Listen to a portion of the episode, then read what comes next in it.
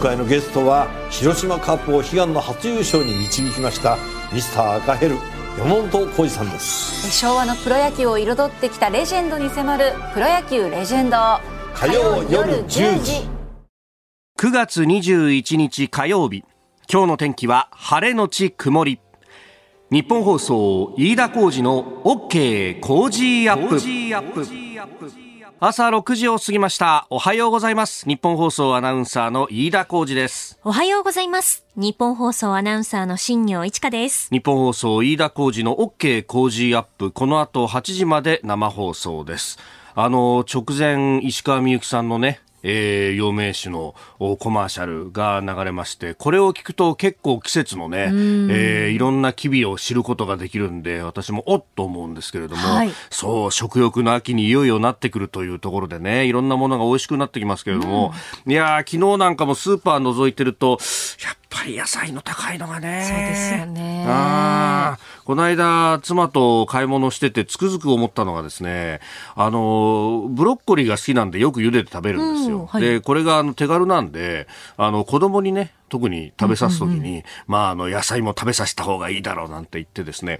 口の中に放り込むんですけど、あのーまあ、目玉商品で198円で売ってて、ああ、まあまあ、198円、ちょっと前よりはね、だいぶ高いけど、それでも200円切ってくるか、なんて言ってみると、あの、結構ね、小ぶりになってて、周りの茎の部分でなんか傘を出してるみたいなね、はい、えー、カットの仕方をしてるところがあって、いやー、なかなかでかいのが出ないんだなっていうね。卵なんかも夏は夏で、暑い時期は夏バテしてね、L サイズ、LL サイズがなかなか出ないみたいな話がありますが、うん、やっぱりその辺ちょっとね、この天候不順っていうものがだいぶ来てるよなっていうね。ただ、あのー、これ、やっぱ青果市場なんかに勤めてる方なんかにね、話聞いたりとか、えー、論考を見たりなんかしてると、いや、こういう時に、無理やりにでも、こう、安売りをして目玉をっていうような商品っていうのは、どっかで誰かが泣いてるんだと。卸が泣くか、ね、あるいは生産者が泣くかしてるから、うん、あの、適正な価格ってものはあるんだよね、うん、というね。はい、うん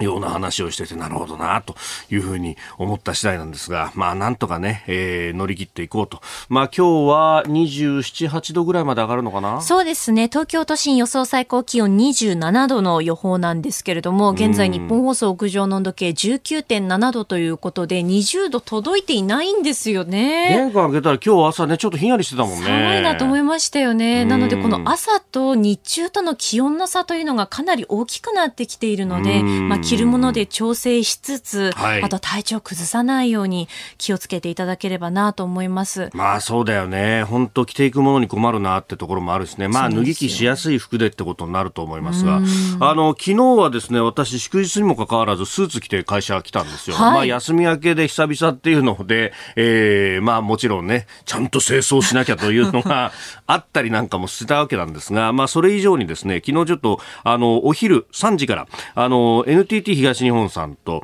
えー、日本層がタッグを組んだ、えー、オンラインのセミナーの、はい、イベントの司会というのがありまして、うんえー、そこで、あのー、三浦瑠麗さんとかですね、国際政治学者の、あと、まあ、番組おなじみのジョセフ・クラフトさんとか、はい、あと夕方の番組でおなじみの鳥海幸太郎さん、うん、航空旅行アナリストの方と、まあ、あ話してきたんですけれども、まあ、この模様っていうのはね、えー、後ほど、おオンラインでもアップされるということですんで、またその時にね、えー、あの、ご案内できればというふうに思うんですが、あの、やっぱコロナ禍でこうね、そういうオンラインセミナーとかもいろいろ変わってるなと思ったのが、うん、えー、やっぱディスタンスは取らなきゃいけないよね、という中でですね、はい、あの、いわゆる長机ってやつあるじゃないですか。えー、まあ、平時だったら2人ないし3人が横に並んで座れるようなやつ。はい、あれに真ん中に1人だけ座って、で、えー、アクリル板を立てるというのをやったわけですよ。うんうん、で、4人が横並びになるわけですよ。で、これをですね、あの、ズームでオンラインセミナーだったんで、えー、まあ、アップの映像はもちろんあるんですが、引きの映像を撮らなきゃならないと。全体を映すためにね。で、その引きの映像をチラチラとこう、スイッチングで変えてですね、出るんですけど、あ、それを見るたびに、お昔のクイズ番組だなというですね。で、またこう、横にアクリル板があって、はい、それぞれがブースみたいになってるんで、いや、これわかるかな？クイズダービーそっくりなんだよ。へクイズダービーって言っても分かんないよね。クイズダービーはちょっとわからないですね。そうだよね。もともと大橋巨泉さんが司会してて、僕ら、僕の時代は徳光和夫さんの司会の方がね、え覚えてるんですけど、えー、三択の女王、竹下恵子さん、篠沢教授がいて、えー、それから、そうそうそう、原平さんね、懐かしいですね。えー、で、あのー、視聴者の方々が、こう、大体カップルというか、ご夫婦でこう来て、で、誰がこのクイズの問題を当てるかっていうのを予想するっていう、そういうこう、競馬の予想のスタイルが入ってるんで、クイズダービーと。で、あの、ブースの部分っていうのは、あれはあの、競馬のゲートに見立ててるみたいなね。話があったんですけど、懐かしいですね。70、80年代のクイズ番組全盛期の話ですけど。あ、今ちょっと検索してみました。なんかさ、それにすごい似ててさ、おーっと。まあ、わかる人は40代以上かなっていうようなトークであったりするんですが、えー、まあ、その辺のクイズダービー感も含めてですね、えー、後ほどね、えー、1週間ぐらい経ったらオンデマンドでもアップするということですんで、まあ、その時にまたご案内させていただければと思っております。昨日はそんな仕事をしておりました。あなたの声を届けますリスナーズオピニオンニュースについてのご意見ぜひお寄せください。え今日のコメンテーターはジャーナリスト有本香里さんです、えー、6時半過ぎからご登場。まずは外国人技能実習生の実習先斡旋管理団体が2億円の所得隠しを行っていたというニュースを取り上げます。えー、それから7時台ですがバイデン政権が外国人の入国条件にワクチン接種を義務化というニュース、えー、それから自民党総裁選、えー、個別所得保障制度、まあ、これは農家に向けてというところであります、まあ、野党が公約として出してきました、えー、それから台湾産の果物2種類を中国が輸入禁止にしたということで、えー、台湾は WHO への提訴も検討と。ごめんなさい WTO への提訴も検討というニュースを取り上げてまいります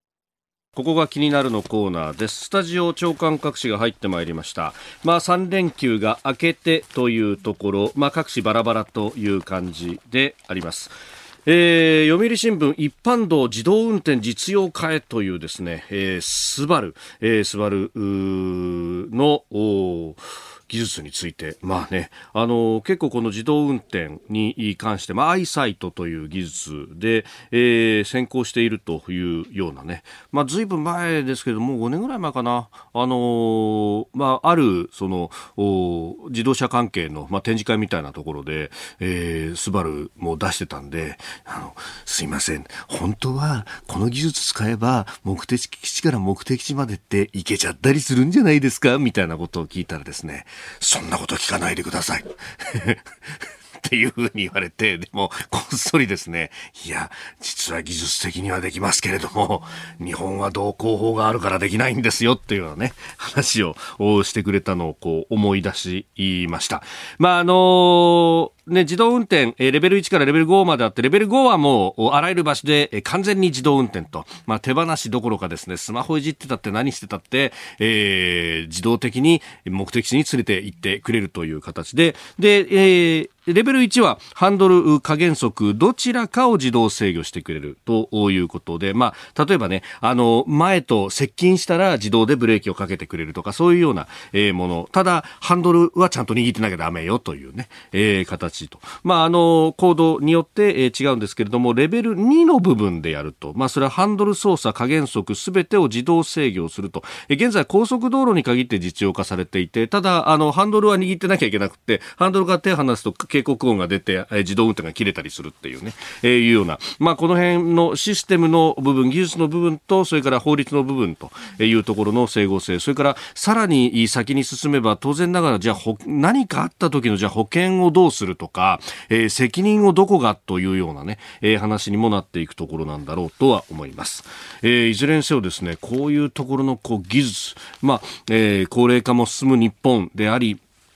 えー、その部分でもですね、えー、非常に重要になってくるということは、まあ、これは議論を待たないところなんだろうと思います。えー、それからですね各紙、まあ、本当バラバラであの特集記事でというところも多いですが朝日新聞は漆黒のエーゲ海漂う命ということで、まあ、アフガニスタンなどなど、えー、中東からあヨーロッパへ逃れる難民の方々についてのルポルタージュ、えー、それから毎日新聞はイスラエル大家族は夢というですね、まあ、あの出生率が3を超えているイスラエルの、まあ、少子化対策等々というところ、えー、それから産経新聞は教科書に従軍慰安婦といういう表記が残っているぞと、まあ、これはあの今年4月にですね従軍慰安婦という用語について政府が誤解を招く恐れがあるなどとする答弁書を閣議決定をしていてであのもともとその慰安婦という表記にしましょうねということは、えー、方針として出していたんだけれどもいまだに残っているということを指摘しております。で、えー、各紙ですね、あの、中、途中の経過として出しているのが株価についてであります。あの、ニューヨークのダウ平均株価が取引開始直後からかなり下げているということがあって、まあ、あの、夕刊の締め、あ、ごめんなさい、長官の締め切りの段階ではまだ、えー、ダウ、ニューヨークの市場閉まる前ということで、まあ、その直前の情報をね、乗っけたりなんかもします。えー、メールでもいただきました、蒲田のサラリーマンさん、大田区の方、えー、アメリカの株価ダウン、国内の影響も当然あるだろうなということをいただいております。えー、ニューヨークダウ平均株価の終値ですけれども、終値では、あ614ドル41セント安、えー、33,970ドル47セントで取引を終えております。えー、率にして1.8%安というところですか。で、えー、ここで要因として挙げられているのが中国の不動産大手、中国恒大集団の、えー、資金繰り懸念というところ。まあ、この資金繰り懸念そのものについては昨日ね、えー、須田慎一郎さんに解説説をいただきましたけれども、まあ、不動産大手。で、えー、いろんなところから、まあ、銀行からもお金を借りているし、それから利財商品という形で、えー、直接、あの市中の人々、まあ一般の人たちからも、まあ社債のような形でですね、まあまあ社債通貨在宅債みたいなもんですけれども、えー、氷回りを謳って資金をこう集めて、で、それをもとにして、えー、広域な不動産開発をしていたんだけれども、この資金繰りが行き詰まってきていると。えー、特に、まあ利払いの期限というのが、まあ今月23日に、まあかなり多額の部分が来たりとか、まあ、今月から来月にかけて相当こう、次々と利払いの期限を迎えるということで、まあ、資金繰りがどうなるんだという話が出てきております。で、ここで、まあ、あの、まあ、市場の関係者なんかに話を聞くと、まあ、すでに、えー、9月の半ばの時点で、えー、一部社債だったりとかは償還期限来たけれどもお金返せませんという、えー、まあ、いわゆるデフォルトというやつをすでにやっているので、まあ、その意味では、うん、まあ、日本の市場はともかくとして、海外は、あリスク要因として見てると、まあ、織り込んでいる部分はあるけれども、ただ、まあ、あの、これをこう、中国政府がどうマネジメントしていくのかっていうところで注目をしているんだと。で、まあ、あの、まあ、あり手に言えば、運転シーンがこう、なくなってきている状況で、まあ、これに対して資本注入をやるかどうかっていうところにも、えー、なってくるんですが、他方、習近平政権は、共同富裕、富裕という、みんなで豊かになりましょうというのを打ち出していて、で、その名のもとに、えー、まあ、金持ちになったですね、まあ、民間企業の経営者などから、まあ、お前寄付しろという形で、まあ、お金を巻き上げているというところがあると。で、そんな中で、この、まあ、ある意味ですね、土地転がしで、えー、儲けた人たちを生きながらせると。しかも政府の金でということになると、これは、あの、庶民からすると、ふざけんなっていう話になってしまうと、習近平政権の足元が揺らぐので、えー、救済はできないかもしれない。ただし、救済をしないということになると、これ、えー、ここにですね、金をこう突っ込んだ、えー、庶民、あるいは、えー、かなり貸し込んだ銀行などが、えー、経営が成り立たなくなったりとか路頭に迷うということになるとそのまま金融不安にも引き金を引かないというところがあるんで、まあ、ある意味どっちに転んでもまあ、茨の道が待っているというあたりでどういう判断を下すのかっていうのが、えー、注目されております。まああのまあ、日本もね、えー、バブルの崩壊の後に、えー、不動産だったりとかあるいは銀行への資金注入等々で、えーこれもあの世論からも相当批判もありましたけれども結局金融システムを崩してしまうとさらに大変なことになるということでやったんですけれどもここに、まあ、中国の場合は政治も絡んでくると、えー、こういったあ民間の企業が、えー、まあ、ある意味の虚業のような形で、えー、お金を儲けたっていうのは、まあ、胡錦涛政権、あるいはその前の江沢民政権の一連の改革開放という名のもとに行われた政策で生まれた、まあ、ものであると。まあ、そこに関して習近平氏は否定しにかかってるんで、えー、これを潰したいという本能的な欲望はあるんだろうけれども、そんなことしたら大変なことになるっていうのをですね、えー、どう判断するのかと、えー、固唾を飲んで見守ってるところですが、えー、日経の先物も下げているということを考えると、今日の市場、えー、寄り付きからどうなるんだというところは注目した方が良さそうです。この時間からコメンテーターの方々にご登場いただきます。えー、今朝はジャーナリスト有本香里さんです。おはようございます。おはようございます。おはようございます。よろしくお願いします。さあ、この時間、まずは、外国人技能実習生に、実習先を斡旋する管理団体が2億円の所得隠しをしていたという、えー、ニュースを取り上げます。この外国人技能実習生について、うん、えー、まあね、あのー低賃金の労働がうんぬんとかいろんなことが言われてたりなんかもしますけれども、ねはい、まあしかしこんなにお金をですね 所得隠しができるっていうね。うね。うん、だからそのまあ、このね、えー、技能実習生については、はい、えー、2019年でしたかね、あの法改正がされて、はい、えー、特定技能1号、2号という、はい、まあ、在留資格になって、従来よりももっと大きく受け入れていこうというふうに門戸を開いたわけですよね。はい、まあ、私は相当反対の立場で、はい、だいぶいろんな、えー、ことを言ったりですね、取材をしたりしました。で結果として、まあ、その翌年にコロナが来たので、はい、まあ、あんまり伸びはないと思うんですけど、その2019年のデータを見ますと、はい、まあ、大体その外国人労働者と言われる人たちというのを、まあ、165万人ぐらいいるというふうに今規定していて、はい、でそのうちの約4分の1近い38万人ぐらいもうちょっとかながこの、えー、技能実習生なんですよ。だからもう日本のねこうした私たちの便利な日常を、はい、まあ、営む上で欠かせない存在になってるんですね。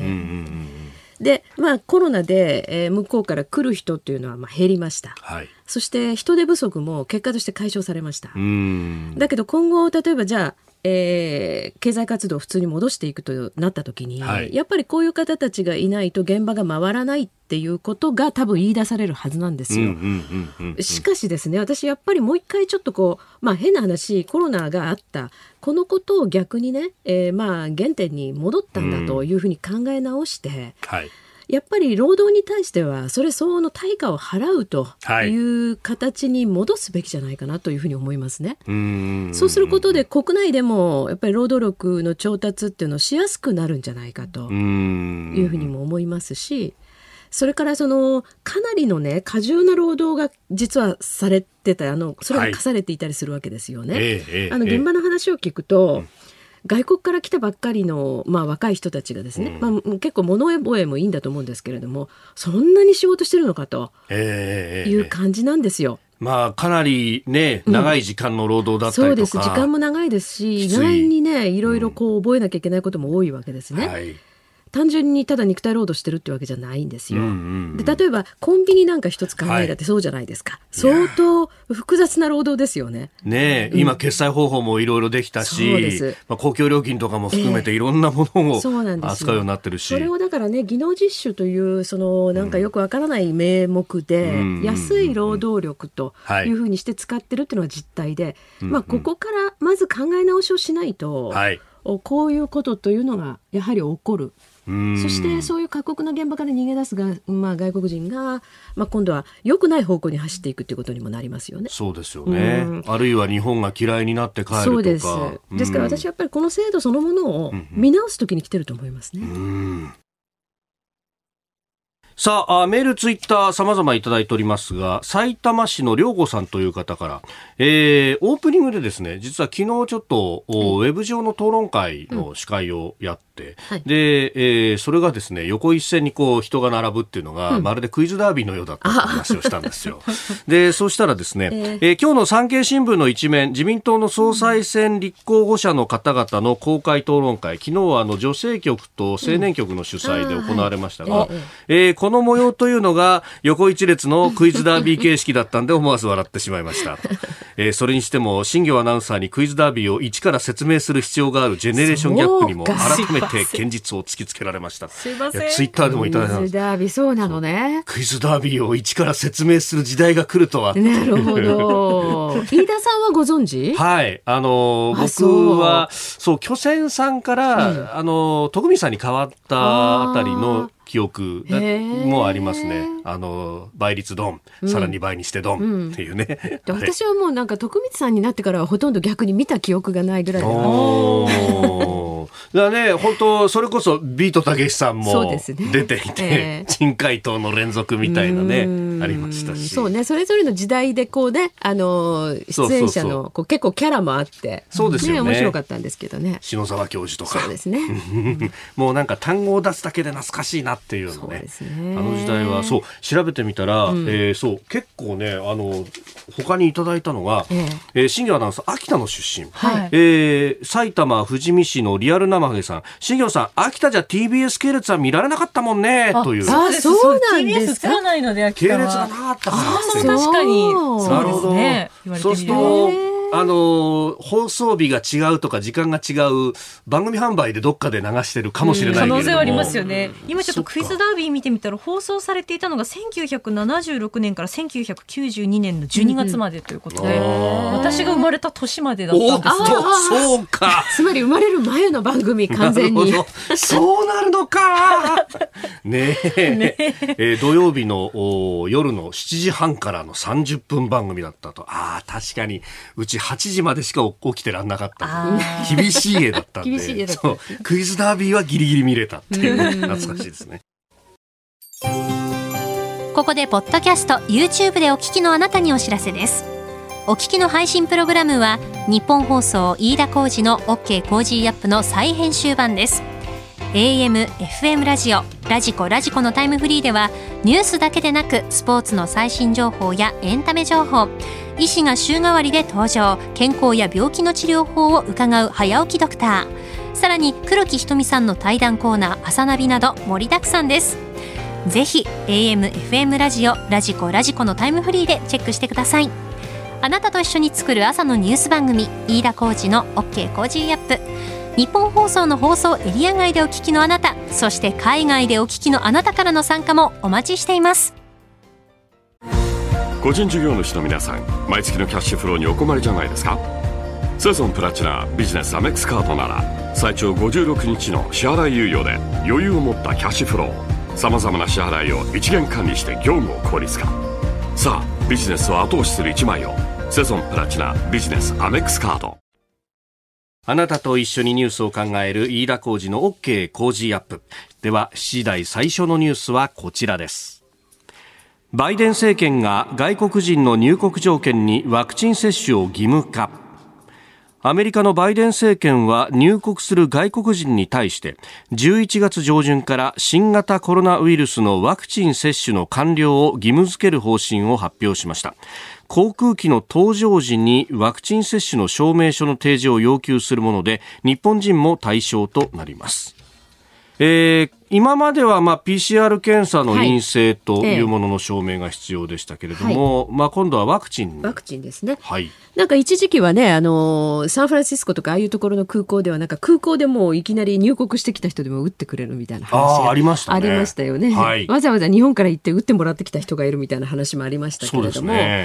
あのただこの外国人の入国にねワクチン接種を義務化するというのは、これは日本もやったらいいんじゃないですか？私はあの日本国内におけるワクチンパスポートっていうのはちょっとこれは慎重であるべきだと思うんですね。はい。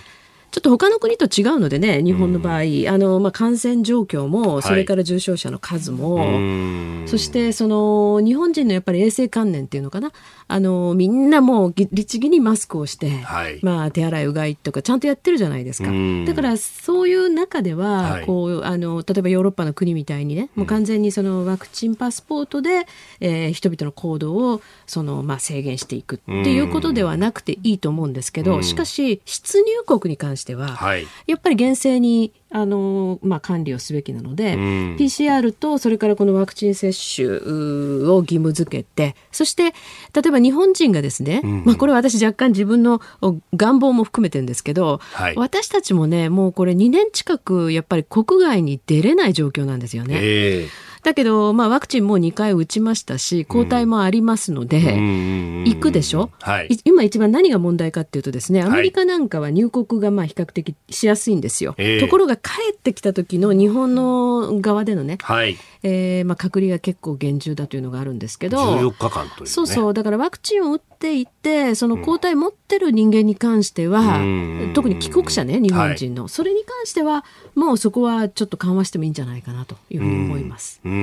れと、この、まあ、新型コロナに対する、まあ、向かい方もね、今までのように、はい、まあ、水際も閉めたか閉めないか分かんないみたいな話なのにね、うんうん、感染者の数ばっかり追っかけて、はい、行動制限だけを国民にしていくっていうんじゃなくって、うん、もうだって、まあ、変な話ね現場を取材すれば、はい、保健所ははっきり言って崩壊してますよ。うん。もともと数が少ないし、うん、人の数も少なくなってそうです。そんなことやる体制がもともとなかったんですから。なのに、えー、まあ、かつての、その、まあ、ある意味ね、うん、えー、結核だとかいろんな感染症が。そう昔の防疫。ですよね。体制ですよ。そう。う法律の立て付けはそうなってるのに。そうなんですよ。でもコストカット、コストカットで、えー、今の状態に合ってないんですよね。それから、この病気っていうのがもう正体が分かってきたし、はい、日本の場合は、その、まあ、幸いにして、やっぱり重症者、あもう少ないわけですよね。もちろんそれいらっしゃるし、不幸にして亡くなった方もいらっしゃるけど。はい、だから今度は、やっぱり治療の方向にまあ、シフトしていってで保健所縛りをやめてまあ、かといってねその2類か5類かっていう端的な話じゃなくって、はい、まあ、ちょっと特例的であってもいいと思うんですよ。でも要するに、えーまあ、最初の段階でかかった最初の段階で適切に処置をしてできるだけ重症化させないとい。うことに重点を置いていくっていうふうにした方がいいんじゃないかなと思いますけど。うん、まあ、それってある意味ねインフルエンザのような、はい、まあ、季節性インフルエンザのようなワクチンを打つことで重症化予防できますと。うん。はい、で、えー、かつ、まあ、ここから先、特効薬が出てくれば、えーね、あるいは既存の、ね、ね、既存の薬で、ね、これは効くじゃないかってものが出てくれば、そうですね。その車の両輪でいけるわけです、そうなんですよ。だから私今その薬関係をちょっと取材してるんですけれども、えー、やっぱりその、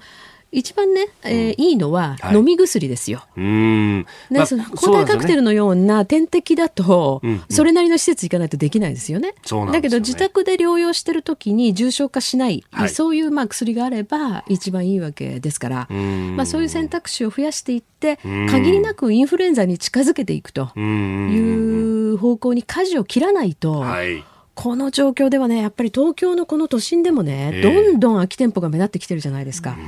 これどうするんですかと思いますもんね。うん、銀座でも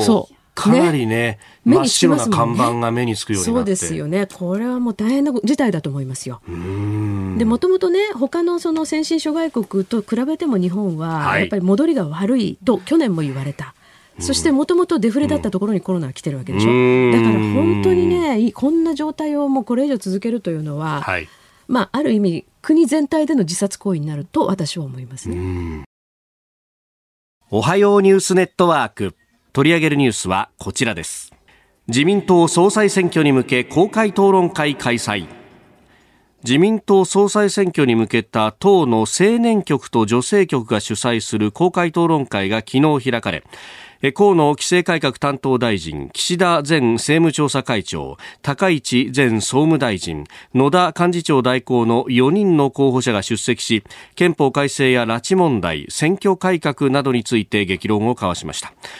総裁選投開票は今月29日、来週の水曜日です。えー、あと1週間余りと、ね、ちょうど1週間ぐらいですね。うん。でもあの全国の党員の方々にはもう投票用紙が配られましたから先週末に。はいもうだから投函されたっていう方もかなりいらっしゃると思うんですよね。あの皆さんねあの待ってるでしょうからね党員の方は。あそうですよね。うん、まあ決めてらっしゃる方もいればそうじゃない方もいると。そうですね。はい、まあね特に週末はかなり討論会なども。あそうですねやりましたからね。まあそういうものを見て、はい、という方もいらっしゃるでしょうし。えーまあ、そのあたりはもうね、だから相手見ないとわからないということだと思いますね。うん。うん。なんかでも久しぶりにこの政策の議論みたいなものをこう見たなという感じが、ね、そうですね。ただ、私はね、そうは言うもののね、はい、やっぱりちょっと不満なのは、うんうん、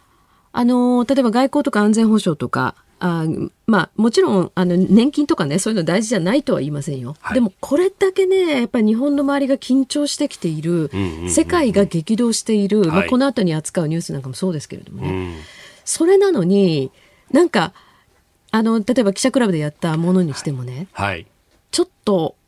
もっと緊張感のある議論が聞きたかったですね。時間的にももっと長くやるべきだったと思う。うそれから例えば日本に関して言うならば、はい、長年ずっとねその課題大きな課題としてありながら全く解決ができていないね。例えば北朝鮮の拉致問題とか、うん、でしかもこの総裁選の最中に北朝鮮ミサイル撃ってきて、はい、そうですね、うん、あの EZ に着弾してるわけでしょ。うその緊張感は残念ながらなかったなと。いうふうには思いますね。まあ何かねかなりこう、細かいところに入っていって、そうそう格論に入りすぎなのよね。うん、敵基地攻撃能力をどうだこうだとかね。そうそうそうそう。で、それをなんかこうまああこの割と最初から明確に言ってる高市さんと、はい、それを若干茶化す河野さんとみたいな感じでね。そういう話じゃなくって、はい、やっぱり日本はその大筋としてどうするんだということをね。えー、本当にもっと真剣にあの話し合ってほしかったなというふうに論戦というものをもっと期待したんですけどね、まあ、あの立て付けだとなかなか火花散る論戦っていうのにはなりにくいのかもしれませんけれどもね。まあね、本当に日本をじゃあどう守るか一つとっても、じゃあ日米同盟をどう位置づけて、で、その中で、うん、まあ、アメリカのミサイル等々も入れるなりっていう抑止力を保つのか、はい、日本独自に何ができるのかとかって、まあ、格論に入る前に全体論を話してからじゃないとわからないと。大きな話をね、うんうんうん、で例えばそのミサイル防衛にしたって、はい、まあ、河野さんは当事者としてねあのイージス・アーショアを止めたっていうのはありましたよね。そうでしたね。だけど、まあ、それ以前にアメリカがそのアジアのどこかに中距離ミサイルを配備すると、はい、いうことを言ってたのが確か2年ぐらい前かな、ですよね。23年前ですよね、はい、でじゃあそれ日本としてはどうするんだっていう話で、いりますか、いりませんか、はい、あなたはいりますね、はい、この人はいりませんみたいなこと言ってんだけど、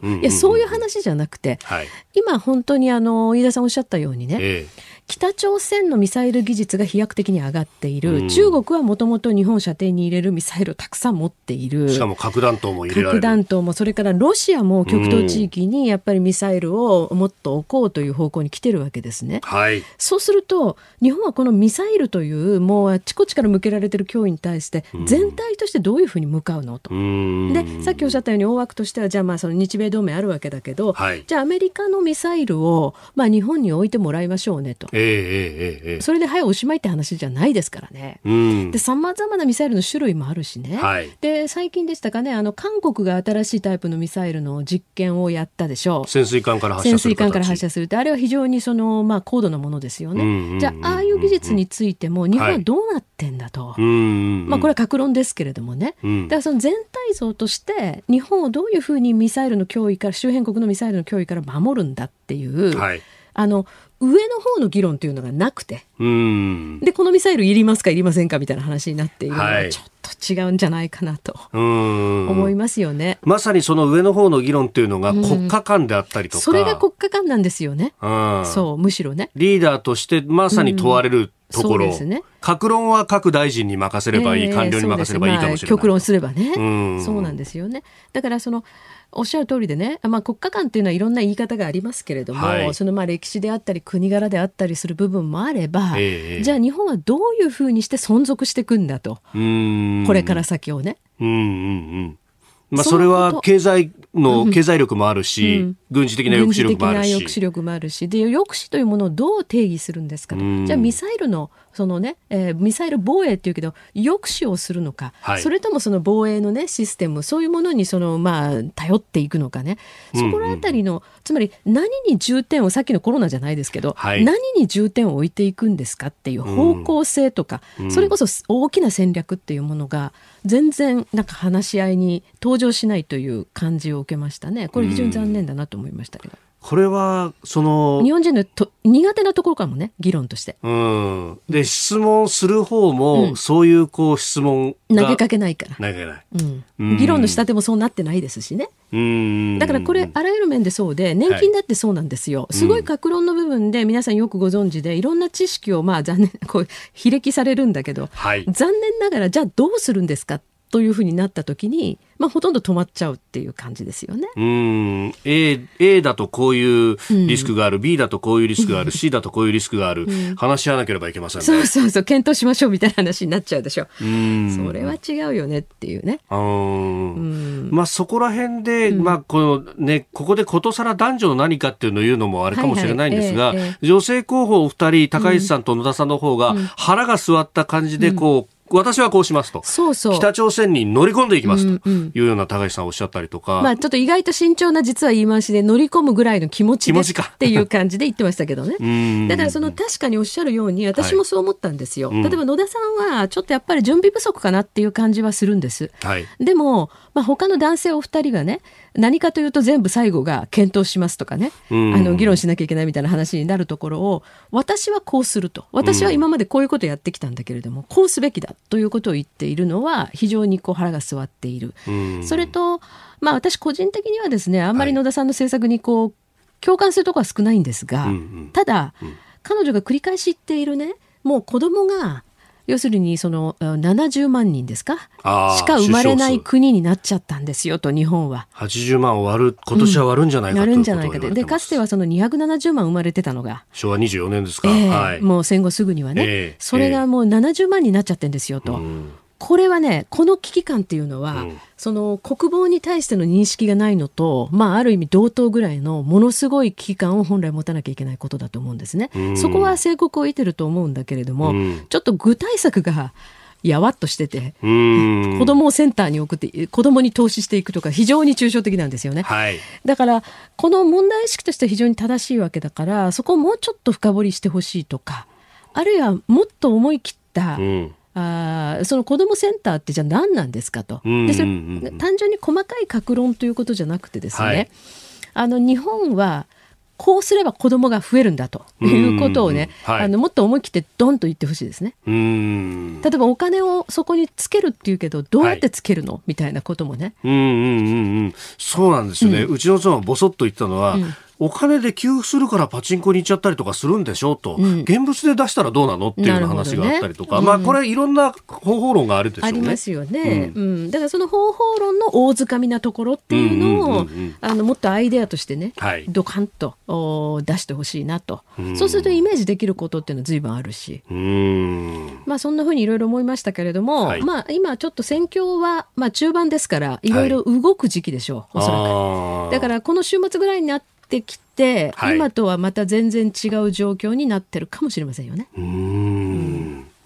えそれからもう一つ用意していたニュースですが、アフガニスタンで連日車両が爆発していると、IS イスラム国系の組織が関与を主張しているとい。うニュース、はい、ちょっと時間は少なくなってきましたけれども、はい、これじゃあタリバンとイスラム国はなんでうんうんうん、まあ、イスラム国系の勢力はなんで争ってんですかっていうと、はい、まあ、一つ言われてるのは、はい、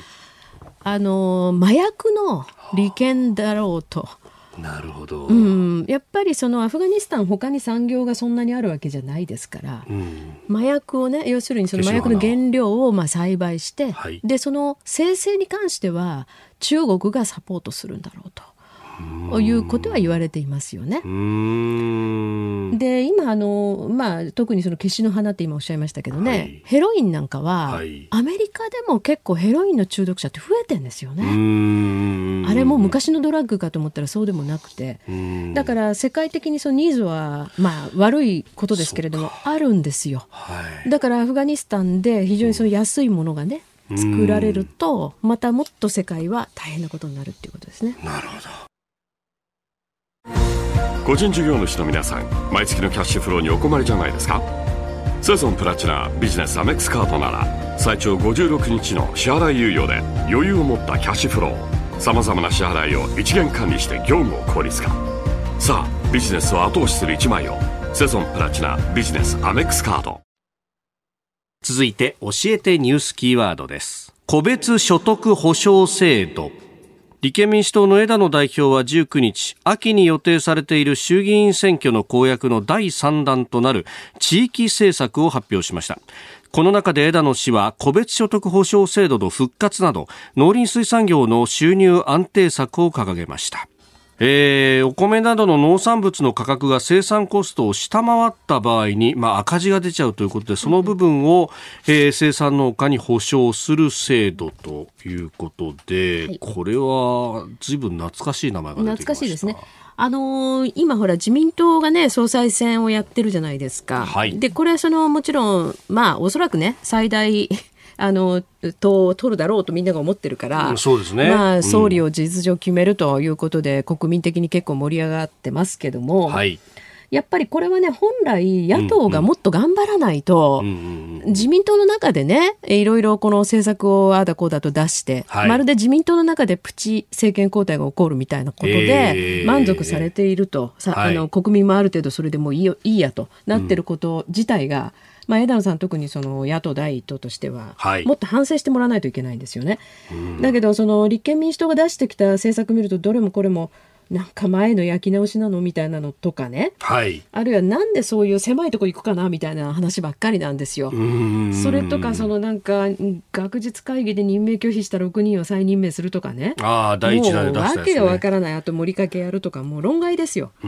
だけど実は私はですね、はい、昔のその民主党政権の時の、はい、まあいろいろあった政策の中で、ええ、唯一こう評価できると思って期待してたのはこの農家に対する個別所得保障制度です。こ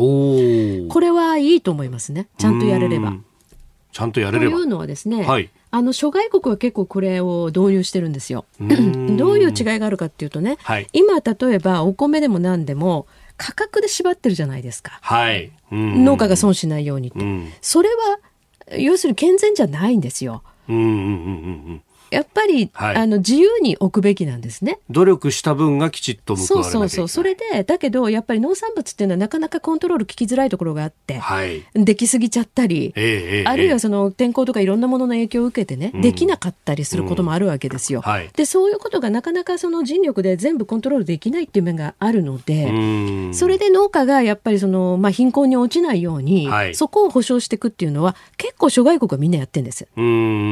で、そうすることによって何がいいかっていうとですね、はい、例えばそのたくさん作って余ったら価格がただただ下がる、うん、農家ただただ損するっていう、まあ、今までねそういう流れになっちゃいけないってことで価格縛りをしたりしてたわけだけれどもそうじゃなくて、うん、たくさん作るでしょ。価格が安くなるじゃないですか、はい、でも農家は損しないんですってことでどんどん作ればいいんですよ、うん、それで余って帰った分をどんどん輸出すればいいんです。はい。うん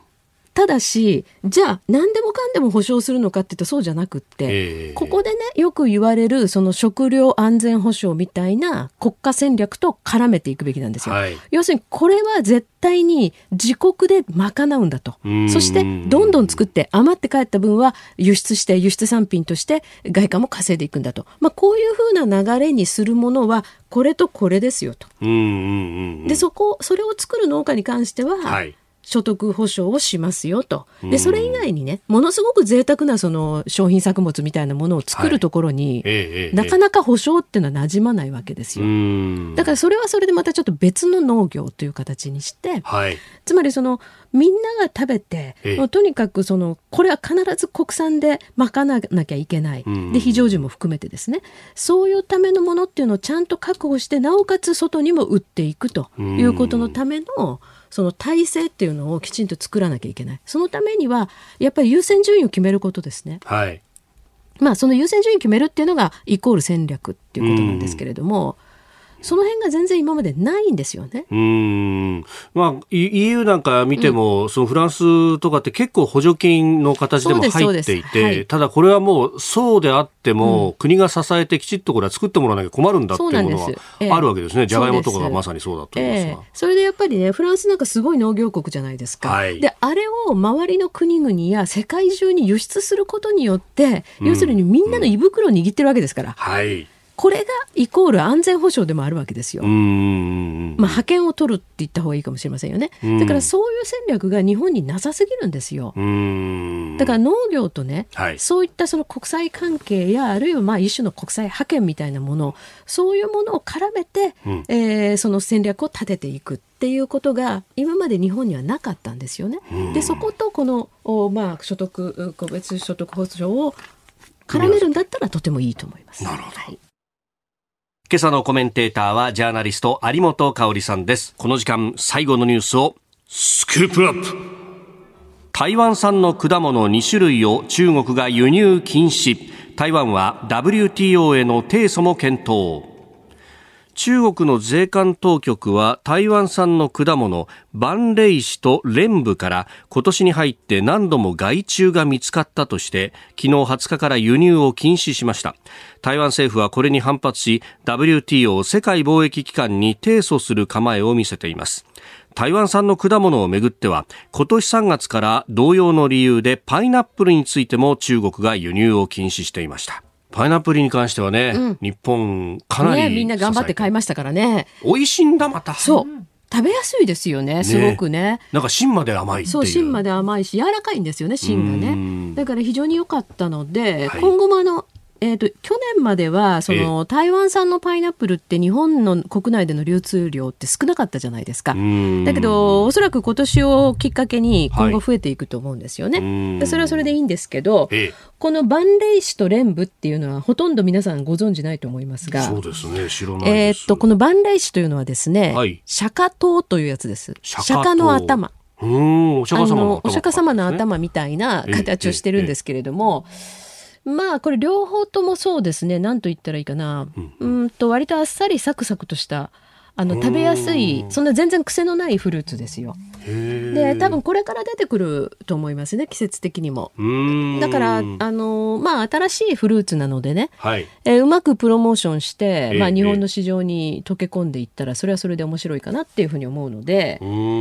私はなんか、まあ、釈迦糖とレンブ入ってくんだったらいいなと思ってるんですけど。ええ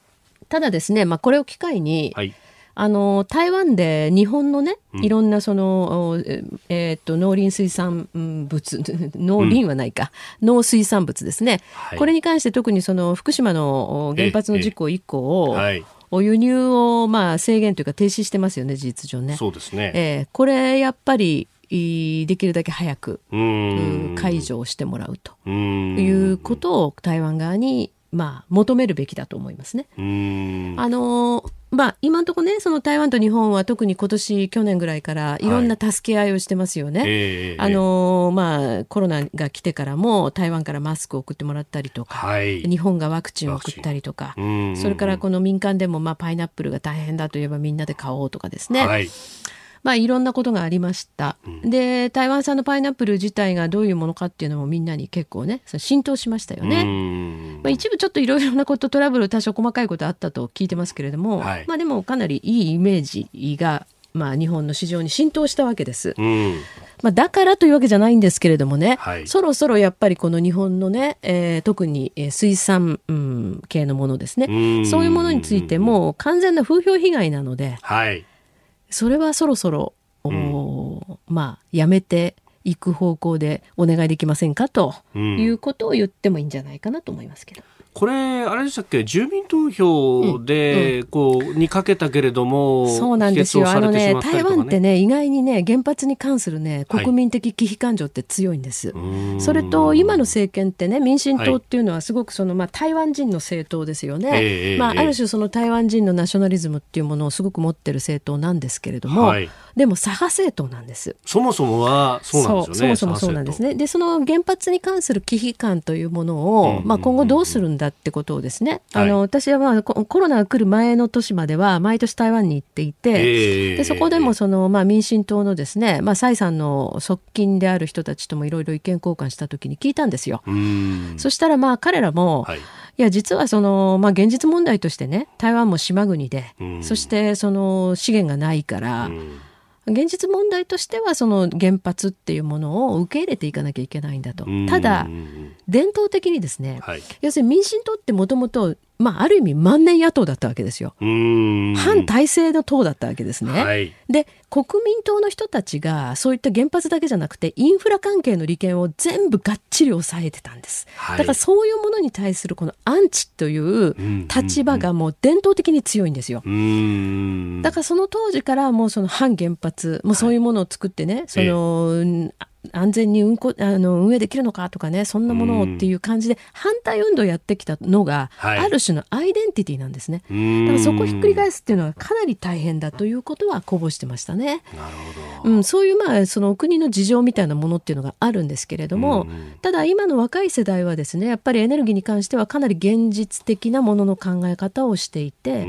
で日本と台湾っていうのはその状況がすごい似てるわけですよ。ええええだから今後そのエネルギーに関してもいろんなその技術をですね、はい、まあお互いにその一緒に新しいものを開発していくとかそんなことでも一緒にやりたいんだということは言ってましたね。まあ地震がある中でどう安全にというところで本当に同じですよね。うん、似てるんですよ。だから新幹線システムも日本のものを入れたっていう話があ、ね、まああの時も最初フランスのものを入れようとしてね。しね。ええ。はい、それで途中から入れたんでちょっとちょっと面倒なことになっちゃったっていうことがあったんですけれども、もっとそういったインフラやエネルギーやあるいはそのもちろん安全保障という点でも、はい大きく協力できるところってのあるわけですよ。まあ、そういう意味でもねこの、まあ、福島の問題も、やっぱり台湾にまず、えー、ここ解いてもらうと。いう話のきっかけにするのが一番いいんじゃないかなと私は個人的には思いますね。それこそ福島第一原発のたまりゆくその処理水の放出に関して、うんはい、あの高橋早苗さんはまず海外にアプローチをして、はいはい、きちっとこの風評被害というものを、ええ、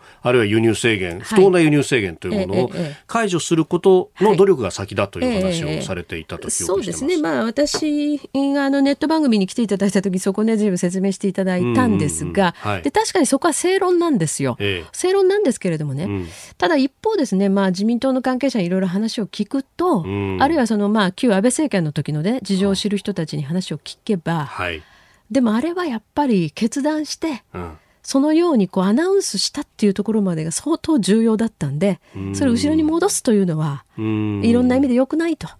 でもちろんその福島の事業者のあの漁業者の人たちというののあの気持ちっていうのはあるんだけれども、はい